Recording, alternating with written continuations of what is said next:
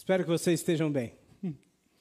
Ah, Deixe-me começar o nosso tempo essa manhã contando a história de um homem chamado William Tyndale.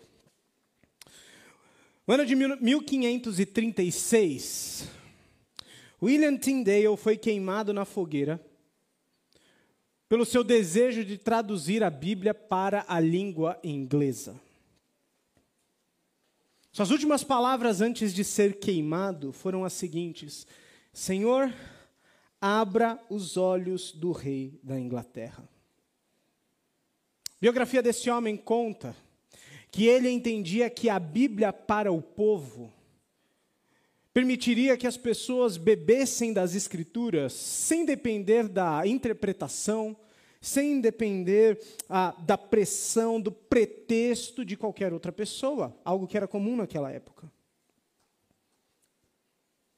Mas não foi assim que os líderes da Inglaterra na época entenderam. E ele foi queimado, vivo. Dois anos depois, depois dois anos depois da sua morte, o rei Henrique VIII permitiu, autorizou a distribuição da Bíblia em inglês para todas as pessoas, como resultado do trabalho, do sofrimento e da morte desse homem. E, gente, quando nós olhamos para histórias curtas, relatos de homens como William Tyndale, nós nos lembramos de algo inevitável nesse mundo: a realidade do sofrimento. Sofrimento é algo inevitável a mim e a você. Existem pelo menos dois tipos de sofrimento que são comuns a todos os seres humanos. Um deles é o, o sofrimento ah, causado pelo nosso próprio pecado, causado pelo pecado pessoal. Você sabe do que eu estou falando? São aquelas ah, mentiras, as fofocas, a ganância, a arrogância, que um dia nós cometemos, pensamos, desejamos e que produziram consequências danosas para cada um de nós. Às vezes, alguns pecados, eles, eles não causam tanto sofrimento assim. Mas a verdade é que todos eles causam, e alguns em larga escala. Esse é um tipo de sofrimento comum aos seres humanos. Um outro tipo de sofrimento comum aos seres humanos é o pecado ou o sofrimento por causa do pecado de forma geral. O que eu quero dizer com isso? É o sofrimento que eu e você experimentamos, não porque nós pecamos, mas porque o pecado está aí, é uma realidade. Deixe-me dar alguns exemplos para você doenças, morte, desastres climáticos. Tudo isso acontece e produz sofrimento em nós, porque esse mundo, ele sofre com as consequências do pecado. E gente, esses dois tipos de sofrimento, eles são comuns a todos os seres humanos. Mas existe um terceiro tipo de sofrimento que é comum a nós, os cristãos. E que é comum somente a nós, os cristãos, o sofrimento pela causa de Cristo. E quando nós olhamos para trás, nós temos relatos e relatos de homens e mulheres que foram conhecidos na sua vida por sofrerem pela causa de Jesus, que enfrentaram profundo sofrimento e alguns até mesmo um martírio porque decidiram dizer o seguinte: a minha vida, ela não só pertence a Jesus, mas ela deve ser vivida para Jesus. E, gente, assim como essas pessoas do passado, é certo também que nós, se nós quisermos levar a palavra de Deus a sério, se nós quisermos viver para a honra e para a glória de Jesus, nós sofreremos. A pergunta é a seguinte: como é que a gente faz para passar pelo sofrimento? Nós acabamos de cantar uma música maravilhosa que diz: Eu te louvarei, não importam as circunstâncias. Pergunta é, pessoal, como a gente faz isso?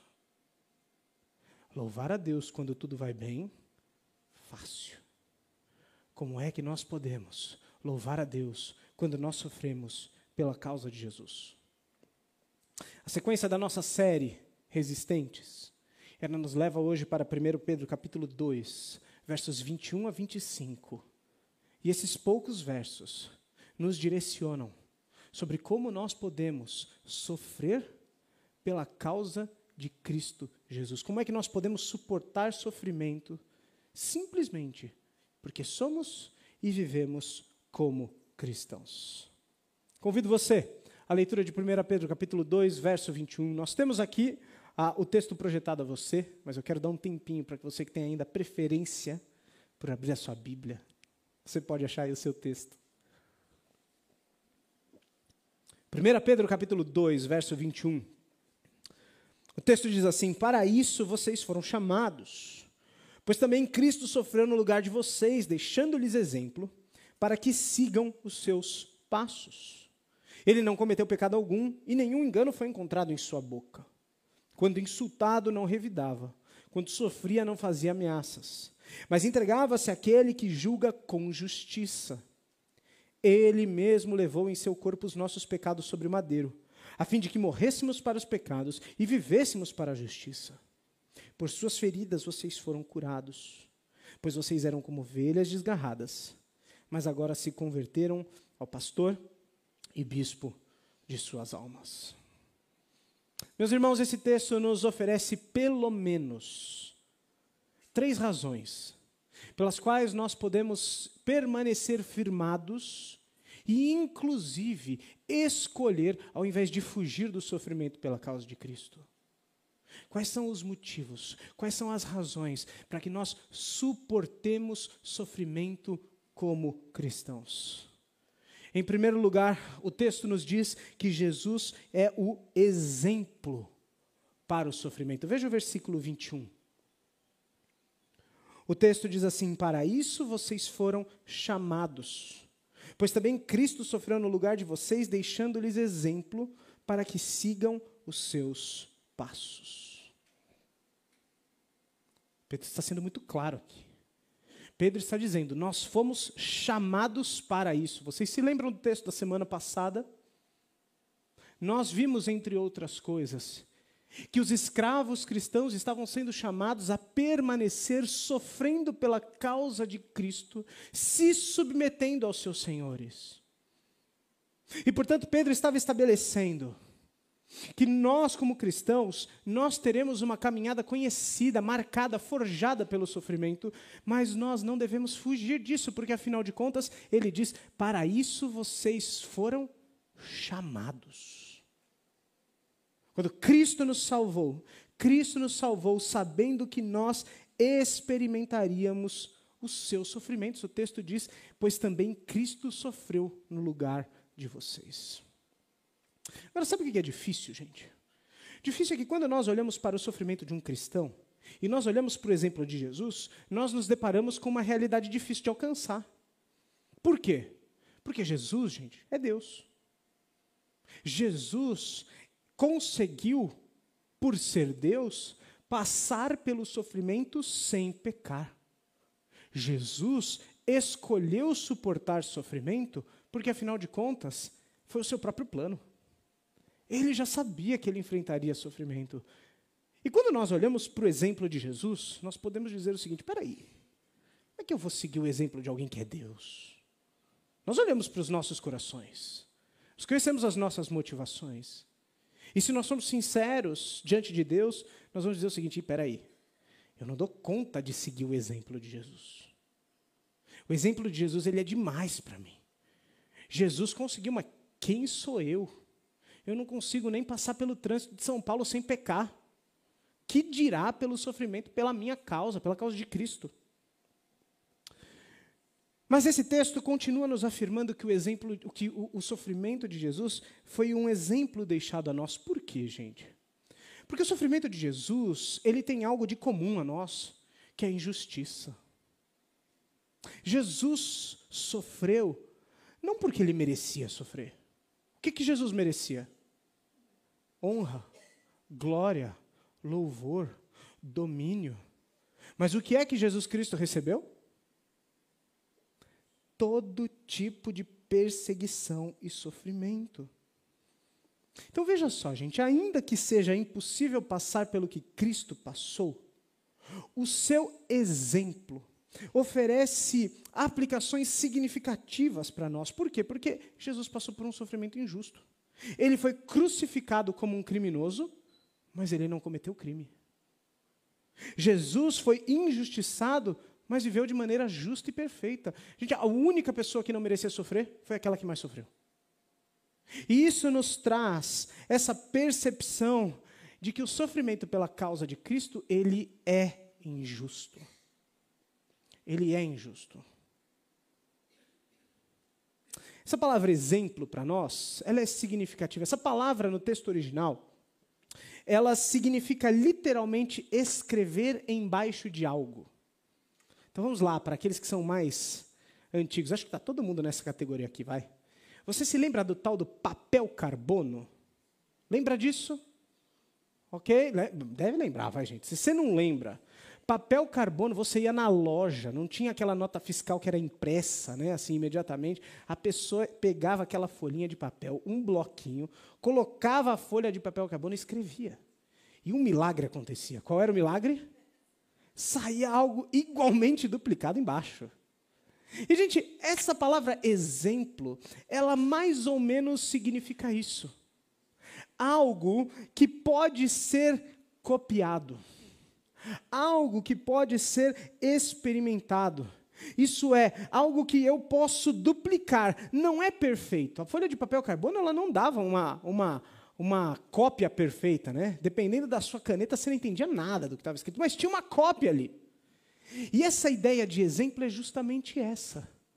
É a de que, de alguma forma, eu e você, nós não podemos viver como Cristo viveu, nós não podemos suportar o sofrimento como Cristo suportou, mas, de algum modo, Ele nos chama e Ele nos capacita a duplicar o seu, o seu sofrimento, a experimentar um sofrimento similar, parecido, ou, pelo menos, pela mesma causa. E, aliás, é justamente isso que determina alguém que é um discípulo de Jesus. Veja o que o texto diz: deixando-lhes exemplo para que sigam os seus passos. Cristãos são conhecidos por seguir os passos de Jesus. Quais foram os passos de Cristo? Água fresca, pessoal. Viagem para Bahamas all inclusive Bahamas não, né? O Hotel Cinco Estrelas de Jerusalém. Jerusalém in. Não! Jesus foi um homem marcado por dores e sofrimento. E nós, como cristãos, nós somos chamados, portanto, a experimentar uma vida em que a gente não escolhe. A gente não corre atrás de sofrimento. A gente não para e pensa, onde é que está o sofrimento? É para lá que eu vou a gente simplesmente experimenta ele como consequência de quem nós somos. Mas é interessante porque os versos 22 e 23, eles são usados por Pedro para nos mostrar exatamente que tipo de sofrimento Cristo experimentou e qual é o exemplo que ele deixa para nós. A partir do versículo 22, Pedro começa a fazer uma série de citações para o livro do profeta Isaías, capítulo 53. Você se lembra desse, desse, desse capítulo? Porque ele virou uma música que nós cantamos constantemente aqui. Em Isaías, capítulo 53, o profeta fala sobre o Messias. E ele trata o Messias, ele descreve o Messias como um servo sofredor, como alguém marcado pelo sofrimento. E o que Pedro vai fazer aqui é dizer o seguinte: vocês se lembram do servo sofredor? Muito bem, eu quero mostrar como é que Jesus é esse servo sofredor. E ele mostra então, ele escancara então, o sofrimento de Jesus para nos dar esse exemplo, que não pode ser, mais uma vez eu digo, vivido perfeitamente como Cristo fez, mas como uma folha de papel carbono. Pode nos permitir a viver partes disso, a viver em similaridade a isso. E a primeira coisa é que o versículo 23 nos mostra é que Jesus sofreu injustamente, mas não revidou. Veja só, o texto diz: ele não cometeu pecado algum e nenhum engano foi encontrado em sua boca. Quando insultado, não revidava. quando sofria, não fazia ameaças. Esse texto aqui, como eu disse, é uma citação de Isaías 53. E é interessante nós olharmos para aquilo que Pedro diz. Por quê, gente? Porque Pedro está dizendo que Jesus ele sofreu, mas nenhum engano foi encontrado na sua boca. E por que isso é relevante para nós? Talvez você seja diferente de mim, mas eu acho que não. Qual é o principal meio pelo qual nós mostramos a nossa insensatez, gente?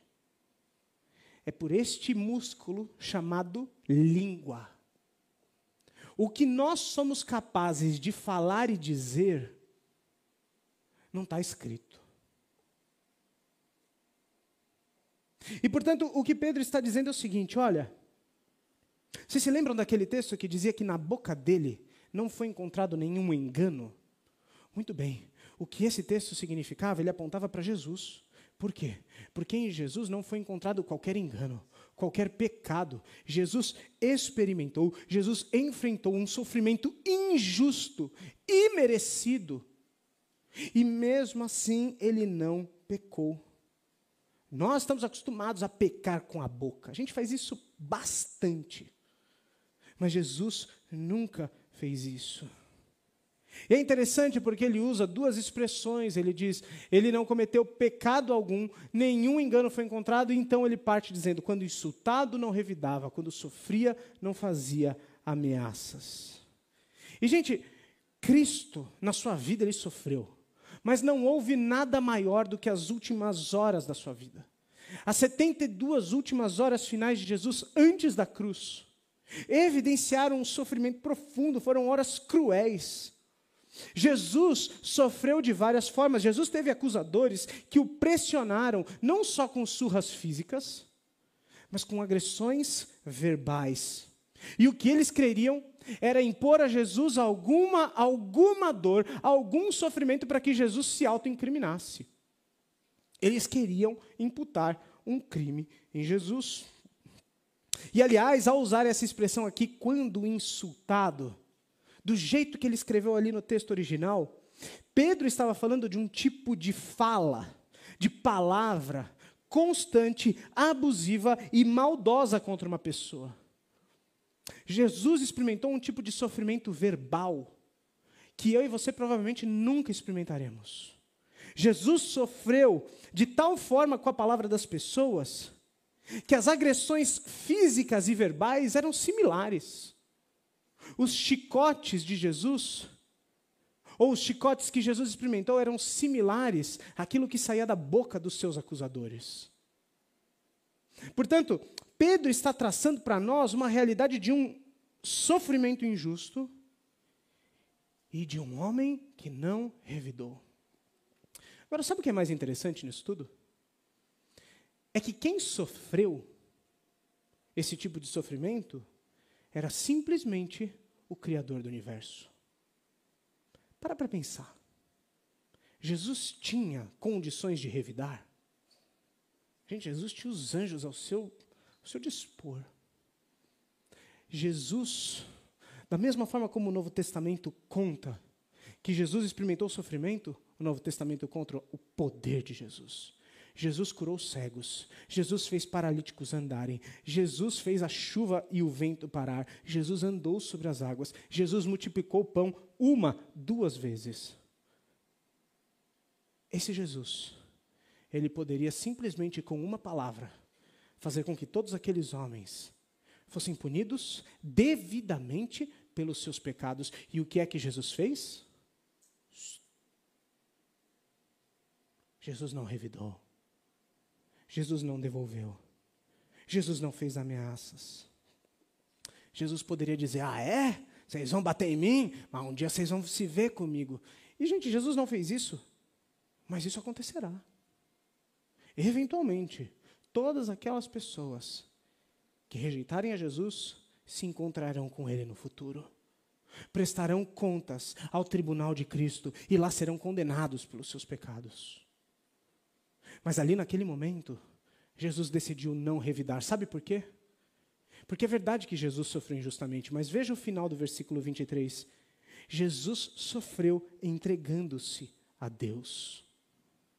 texto diz: Mas ele entregava-se àquele que julga com justiça.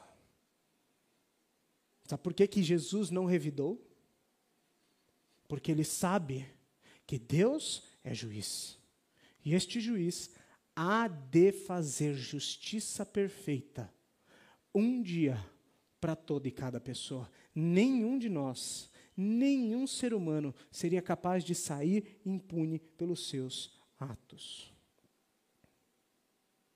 E essa ideia aqui de Pedro de dizer que ah, Jesus se entregava a Deus, comunica algo que Jesus não fez apenas uma vez, mas algo que ele fazia constantemente. Jesus, vez após vez, sofreu. E Jesus, vez após vez, correu ao Pai. No último minuto de sua morte, ou antes de sua morte, perdão, Jesus correu para quem? Jesus correu para o Pai. Ele disse: Pai, em tuas mãos entrego o meu espírito. Jesus sabia que ele podia correr ao Pai para encontrar descanso, porque sabia que o Pai é o juiz que há de julgar. Então, quando nós olhamos para Jesus, nós encontramos uma aceitação pacífica, nós encontramos uma aceitação resoluta aos seus sofrimentos, mas que não é sem motivo. Jesus decidiu se ah, decidiu permanecer firme no sofrimento, porque ele tinha uma confiança inabalável no plano de um Deus que julga com justiça. E minha gente, isso é real para nós também. Se nós decidimos viver como cristãos aqui na terra, nós vamos experimentar sofrimento. E a nossa tendência, gente, a nossa tendência é de revidar. Nossa tendência é de querer pegar a pessoa pelo pescoço e de dizer aqui, vem aqui que agora você vai entender o que você está fazendo comigo. E quando nós olhamos para a história dos mártires da igreja, isso vem aqui até o nosso pescoço. Como é que um rei pôde colocar um cristão na fogueira simplesmente porque ele queria fazer a Bíblia estar disponível a todas as pessoas? O que, que leva um crente a dizer, está tudo bem, eu vou morrer, eu vou morrer na fogueira, está tudo certo? O que, que faz isso? Gente, se os nossos olhos eles estão simplesmente no aqui, no agora, nós estamos perdidos. Mas os olhos de Jesus estavam em Deus. Estavam no plano de Deus e estavam naquilo que Deus há de fazer. E, portanto, a certeza de que nós temos um Deus que é um justo juiz, um juiz que há de julgar toda e cada pessoa pela sua maldade, deve nos conduzir à aceitação do nosso sofrimento e não à recusa dele. Nós somos chamados a aceitar os sofrimentos que vêm por causa da nossa fé em Jesus. Sabe por quê? Porque um dia Deus há de fazer com que as pessoas que nos pressionarem, que as pessoas que nos acusarem, elas hão de pagar pelo que elas fizerem. Não perca nunca, nunca de vista o fato de que há um juízo para vir pela frente. E pela graça de Deus, pessoal, nós vamos passar pelo juízo e receber aqui, ó, inocente. E é só por isso que o juízo e o tribunal de Deus, para nós, não são de tragédia e lamento.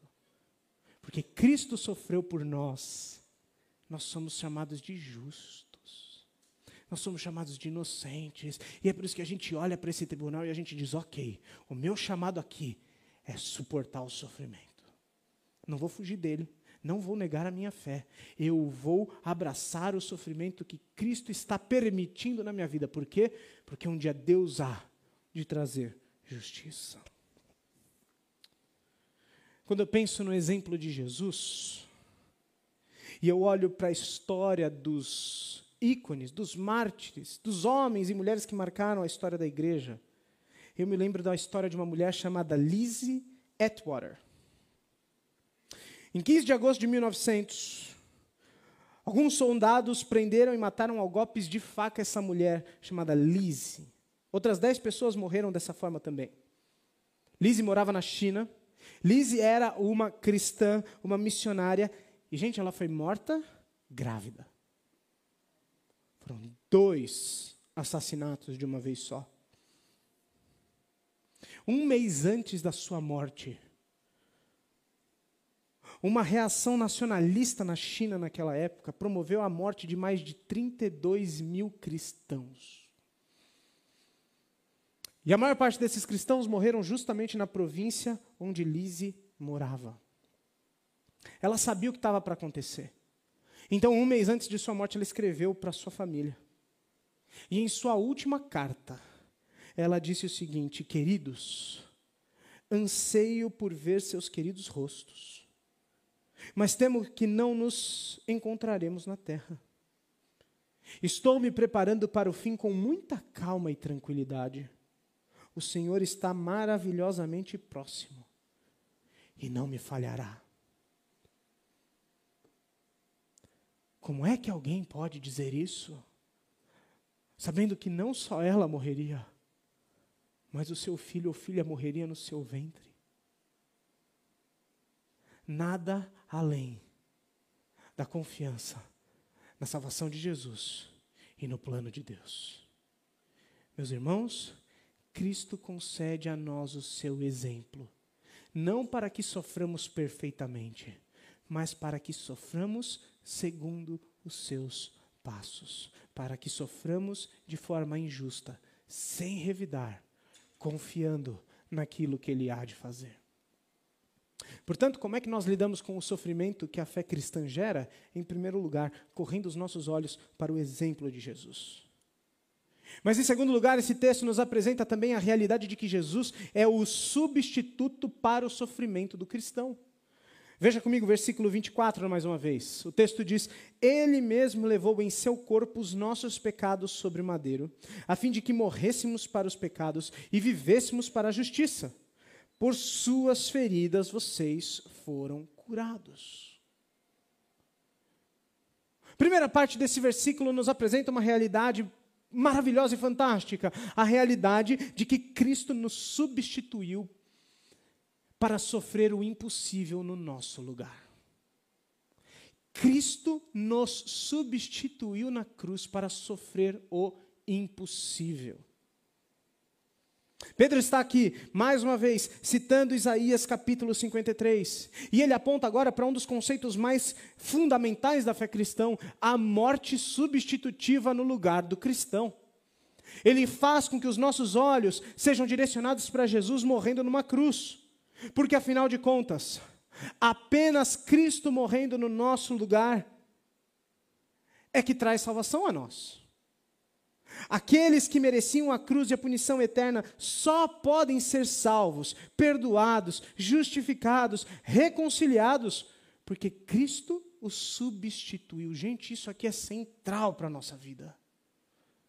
Se Cristo ah, não morreu por nós, nós estamos perdidos. Esse conceito, ele é fundamental não só para Pedro. O Novo Testamento está cheio e cheio e repleto de citações dos autores dizendo: Cristo morreu no lugar de vocês, Cristo morreu no lugar de vocês. E um, uh, um teólogo chamado Leon Morris, ele escreve dizendo o seguinte: Se Cristo não é o meu substituto, eu ainda ocupo a posição de pecador condenado. Se meus pecados e minha culpa não são transferidos para Ele, então eles seguramente continuam comigo.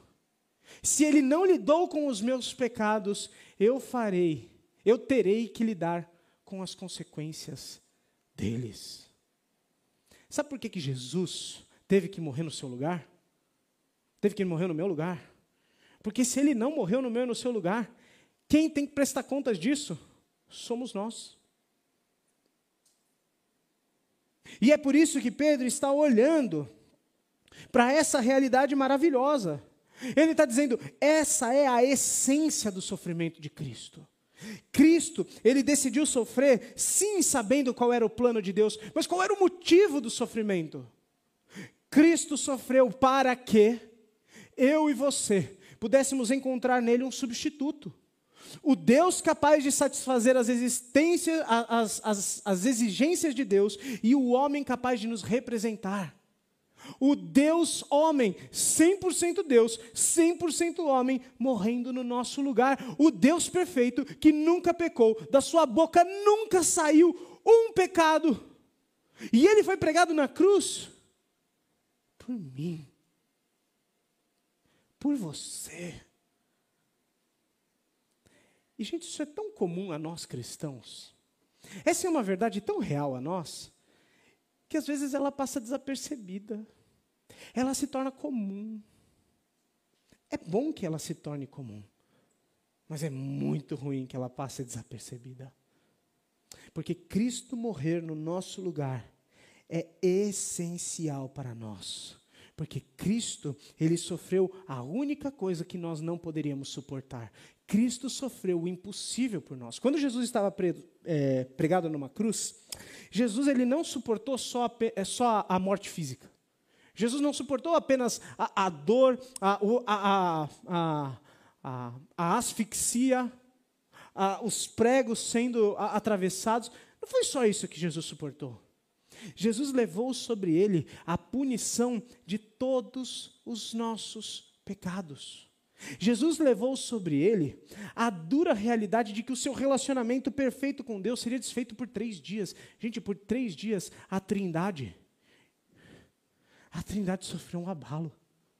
Porque Cristo morreu, teve o seu relacionamento separado com o Pai. Por causa de quem? de nós. E o que, que a gente vale? Alguém dirá: a gente não vale nada. Nós valemos a vida de Cristo. Já parou para pensar nisso? Cristo morreu por nós, mesmo nós ainda sendo pecadores. Cristo sofreu aquilo que nós não poderíamos sofrer. Cristo sofreu o impossível no nosso lugar. Sabe para quê? Para que nós pudéssemos, Cristo nos substituiu, para que nós pudéssemos sofrer o possível no seu nome. Veja comigo o restante do versículo 24. Lembra do começo? Ele levou sobre si os nossos pecados. Para quê? a fim de que morrêssemos para os pecados e vivêssemos para a justiça. Por suas feridas vocês foram curados. Cristo levou sobre ele a única punição que eu e você nós não tínhamos condição de suportar. Para nos libertar dos nossos pecados e nos permitir sofrer o possível em seu nome. Versículo 24 diz que Deus, que Cristo morreu para que morrêssemos para os nossos pecados e vivêssemos para a justiça. Quando nós cremos em Jesus, a união com Cristo pela fé na morte e na ressurreição dele, muda não só o nosso status de inocente, de justo, muda quem nós somos. A Bíblia diz que a crer em Jesus produz nova vida, novidade de vida. Nós nascemos de novo. E ao nascermos de novo, a nossa natureza é alterada. Nós agora somos capazes de buscar a santidade, nós somos capazes de buscar o agrado a Deus e, portanto, nós somos capazes de morrer para o pecado. Essa palavrinha morrer aqui, que ou morrêssemos, né, na nossa tradução que Pedro usa, é uma palavra que acontece uma única vez na Bíblia inteira no texto original. É, a palavra, é uma palavra diferente que os autores do Novo Testamento costumavam usar. É a palavra ser separado. Pedro está dizendo o seguinte: nós fomos arrancados da punição do pecado. Nós estamos separados disso. A punição do pecado não pode mais nos pegar. Eu e você nunca mais prestaremos conta dos nossos pecados a Deus. Em que aspecto? Para a nossa condenação. Nós prestaremos contas da nossa vida a Deus, é claro, mas nós seremos condenados? De modo algum. Porque Cristo foi morto em nosso lugar. Nós morremos, nós somos separados da punição do pecado para que pudéssemos viver a justiça de Deus, para que pudéssemos viver de forma justa ao Senhor. E é por isso que Pedro, ele junta duas partes de Isaías 53 aqui. Ele diz: Nós fomos salvos por Jesus, para que nós possamos viver para a justiça, e pelas feridas de Jesus nós fomos curados. Muito cuidado, esse texto não fala da nossa saúde física. É verdade que um dia todas as nossas doenças serão tratadas. É verdade que um dia nós teremos o nosso corpo perfeito. Mas não é isso que ele está dizendo agora, porque se fosse verdade, você não tinha acordado com dor nas costas hoje. Certo? Você não tinha acordado com dor de garganta. Se isso fosse, se esta palavra, por suas feridas vocês foram curados, dissesse respeito à nossa realidade física, ninguém ficava doente. A gente não precisava de médico. Plano de saúde, olha que beleza. Mas nós precisamos por quê? Porque esse texto está falando da nossa realidade espiritual. Pedro está dizendo o seguinte: olha, pelas feridas de Deus, pelas feridas de Jesus, por aquilo que Jesus sofreu, vocês foram curados, vocês foram salvos, vocês podem viver para a justiça de Deus. E qual é a implicação disso para nós? Gente, nós precisamos nos lembrar que existem dois tipos de é, maneiras de nós vivermos a fé cristã. Existe um tipo de fé cristã que é muito fácil nos dias de hoje. Que fé é essa? É a fé que pega algumas partes da Bíblia que são aceitáveis na nossa sociedade e que grita aos berros: Olha aqui, eu creio nisso. Sabe o que vai acontecer com essa pessoa? Ela vai ser aceita. Ela vai fazer parte de tudo aquilo que é elite cultural, de tudo que há de melhor no mercado financeiro. Sabe por quê? Porque tem partes da Bíblia que são extremamente agradáveis. E é possível que um cristão diga o seguinte: eu vou viver esse tipo aqui de fé. Eu vou pegar as partes melhores e eu vou ficar com elas. Que tipo de sofrimento se traz a um cristão? Zero, nada. Nós somos chamados a viver a fé cristã por completo. E quando nós vivemos a fé cristã por completo, nós podemos e nós vamos enfrentar sofrimento.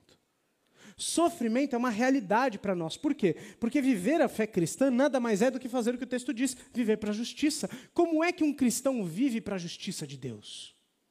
Ora, ele prega as boas novas e ele vive de acordo com as boas novas. Nós temos uma mentalidade, muitas vezes pequena, de que sofrer por causa de Jesus acontece somente quando nós compartilhamos o Evangelho com alguém. O Evangelho é uma mensagem específica, gente. É a mensagem de que Cristo morreu por nós, acabamos de ver isso. E, de fato, quando você compartilhar essa mensagem, você pode ser perseguido. Você pode sofrer.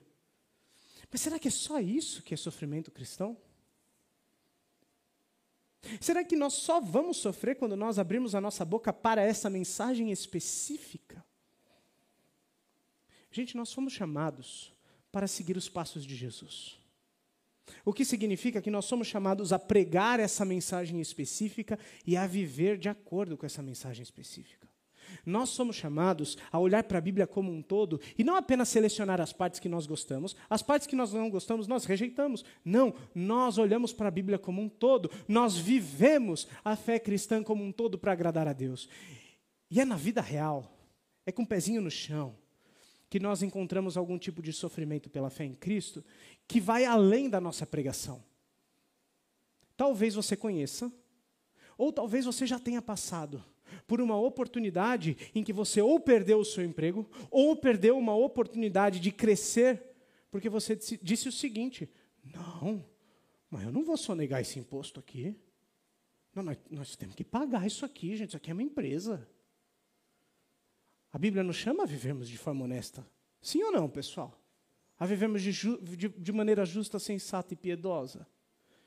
Então, você pode sofrer pela causa de Cristo simplesmente por dizer o seguinte: eu não vou negar aos meus valores, eu não vou negar aos valores da fé.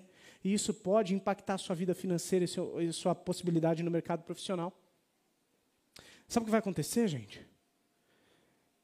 nós vamos enf enfrentar alguns sofrimentos muito reais. E, gente, abre o olho. Olha o noticiário. Vê o que está acontecendo. Nós vamos ser perseguidos e vamos encontrar sofrimento quando nós defendemos valores de Cristo, valores bíblicos que são desagradáveis para a sociedade, desagradáveis para a elite cultural, acadêmica, política e econômica. Nós sofreremos quando nós defendemos sim, a simples verdade de que sim, toda a vida importa, inclusive a vida dos fetos. Seremos perseguidos por isso, gente. Sim ou não? Abre o olho, olha o que está acontecendo aí. E é justamente a esse tipo de sofrimento duro, difícil, que nós somos chamados, versículo 21. Há um tipo de sofrimento que engloba a rejeição à pregação do Evangelho, mas que engloba a rejeição aos valores do Evangelho. E é por isso, gente, que a igreja, quando ela vive para a justiça de Cristo, ela é perseguida. E nós, nós ainda não chegamos ao ponto de sermos perseguidos fisicamente, gente. Mas cada um de nós há de ser perseguido e há de sofrer pela causa de Cristo quando vivemos totalmente para Ele, pregando as boas novas e vivendo de acordo com as boas novas. E, gente, isso aqui não tem nada de alarmista. O próprio Jesus disse isso. No mundo encontrareis aflições, mas tem de bom ânimo. Eu venci o mundo. Então, gente, qual é o nosso desafio muito prático aqui? É olharmos para Jesus e entender o seguinte: Ele me substituiu no pior tipo de sofrimento. O único que eu não suportava. Para quê? Para que eu seja capaz de suportar todo tipo de sofrimento pela, pela fé, venha de quem vier. Do meu irmão, do meu pai, do meu colega de trabalho, do meu governante, de quem quer que seja. É mais ou menos assim: pode vir. Eu vou continuar sofrendo, porque Cristo sofreu o impossível no meu lugar. Mas ainda em terceiro lugar, Jesus não é apenas o nosso exemplo para o sofrimento, Jesus não é apenas o substituto do nosso sofrimento impossível, Jesus também é o nosso protetor. Jesus também é o nosso pastor em meio ao sofrimento. Veja o último versículo, versículo 25 diz assim: Pois vocês eram como ovelhas desgarradas, mas agora se converteram ao pastor e bispo de suas almas. E é exatamente isso que nos motiva ou que nos capacita a sofrermos pela causa de Cristo. Sabe por quê? Porque sofrer não é legal. Aliás, se sofrer fosse legal, não se chamava sofrimento. Mas nós podemos sofrer, porque quando nós somos salvos, e veja como o versículo 25 retrata justamente o processo de conversão. Ele diz: Vocês eram como ovelhas desgarradas perdidas, carentes de salvação, descuidadas. Mas agora vocês se converteram. É a ideia de que nós abandonamos o nosso estilo de vida, nós abandonamos os nossos pecados e nós mudamos de direção, nós direcionamos os nossos olhos para Cristo, nele nós encontramos a nossa salvação. Vocês se converteram ao pastor e bispo de suas almas. Pastor e bispo são duas palavrinhas sinônimas. E elas apontam para alguém que tem a função de alimentar, de cuidar, de prover, de, de proteger alguém. E, de certa forma, isso nós encontramos como exigência e deveríamos encontrar como prática na vida dos pastores da igreja. Mas, esse texto mostra que existe um pastor com P maiúsculo, um bispo com B maiúsculo. E quem é este? O servo sofredor, Jesus, aquele que morreu no nosso lugar. Minha gente, nós encontramos em Jesus aquele que é o nosso pastor. E esse nosso pastor, ele dá a vida por nós. Veja o que Jesus diz sobre si em João capítulo 10, versos 14 e 15. Ele diz: Eu sou o bom pastor. Eu conheço as minhas ovelhas e elas me conhecem. Assim como o Pai me conhece, eu conheço o Pai e dou a minha vida pelas ovelhas. quando você estiver sofrendo pela causa de Jesus, por mais difícil que seja, quem é o seu pastor? Jesus. Eu imagino tantos e tantos mártires na fé cristã, citando o Salmo 23 em sua mente. O Senhor é meu pastor e de nada terei falta.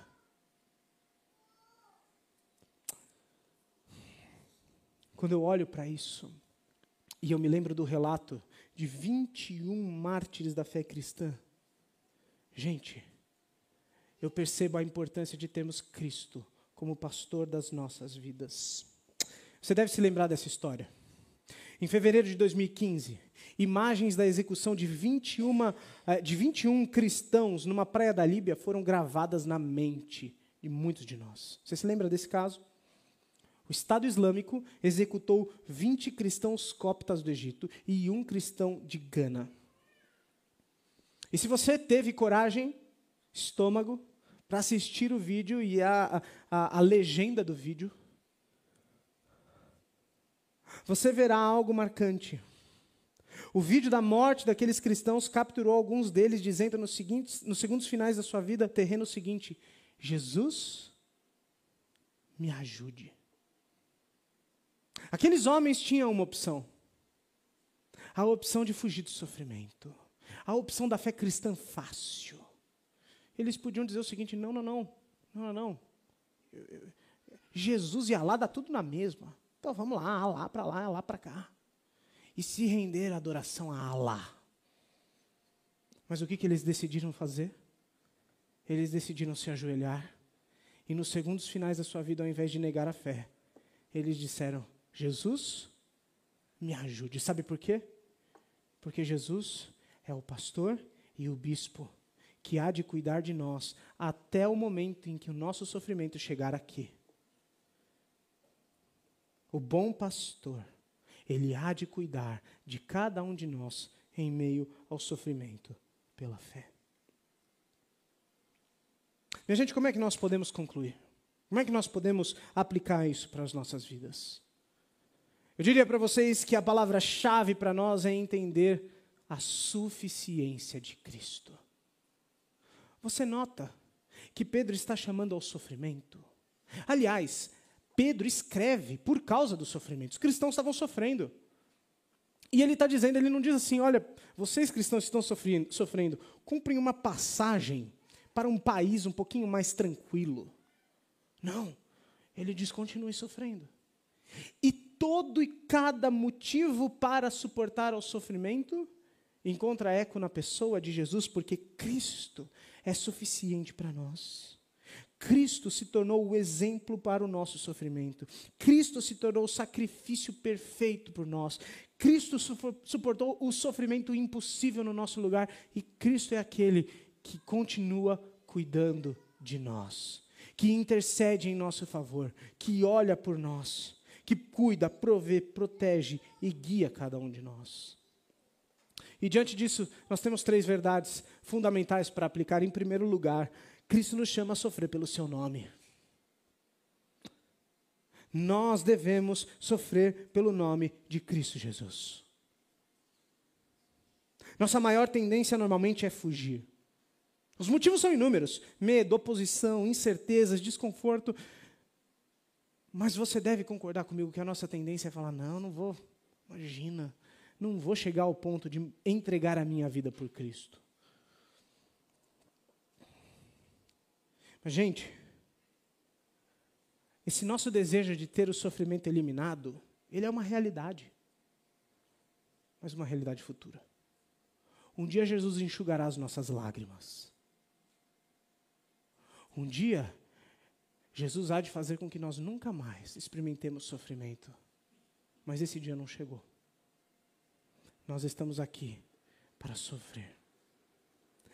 Pelo nome dEle pela causa dele. E Jesus, portanto, ele não nos livra do sofrimento, mas ele nos capacita a reagir ao sofrimento sem pecar. Veja 1 Coríntios capítulo 10, versículo 13. Não vos sobreveio a vocês tentação que não fosse comum aos homens, e Deus é fiel. Ele não permitirá que vocês sejam tentados além do que podem suportar, Mas quando forem tentados, ele lhes providenciará um escape para que possam suportar. O sofrimento impossível já foi.